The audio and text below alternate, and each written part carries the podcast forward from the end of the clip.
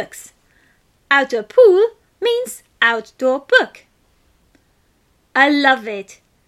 My public pool is old, nothing special about it. There's a completely overcrowded lap pool where Viennese grandmas always get in my way, or I get in theirs. And in the non swimmer pool, it's often so loud that you can't even hear your own screams. But there are wooden launch chairs under big trees, French fries, and a bookshelf. Sometimes you have to step out of your comfort zone and into last year's bikini. Honestly, it only fits moderately well around the bottom. It's been a long winter and two rounds of corona really took a toll on me. I've probably never been this unfit in my life, and having French fries here doesn't help either.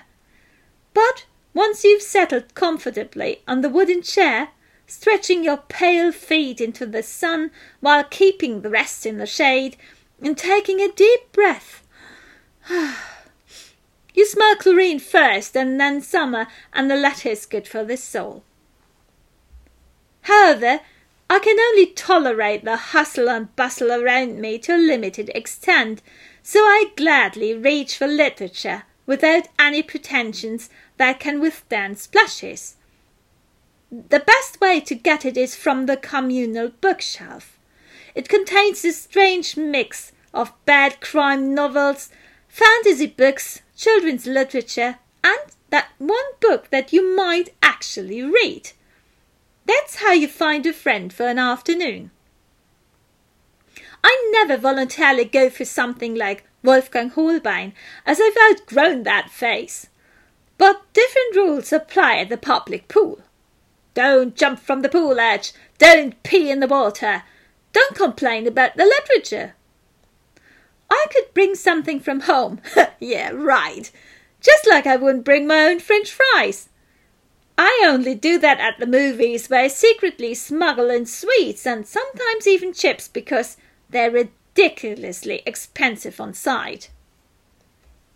After spending an hour reading a book that's not really to my taste, I learned two things. Firstly, Hohlbein, yes, I picked him, needs better editing. And secondly, I put the books back where they came from. Or I'll bring my own reading material next time and make the hanging shelf opposite the key booth happy as I leave. In my mind, I imagine some widow of a senior official joyfully flipping through my old tearjerker, getting upset about the poor writing style, going for a swim and then secretly taking the bug home. That's how towel to towel propaganda works. The public pool always means a free book too. I'll start packing my swim bag right now.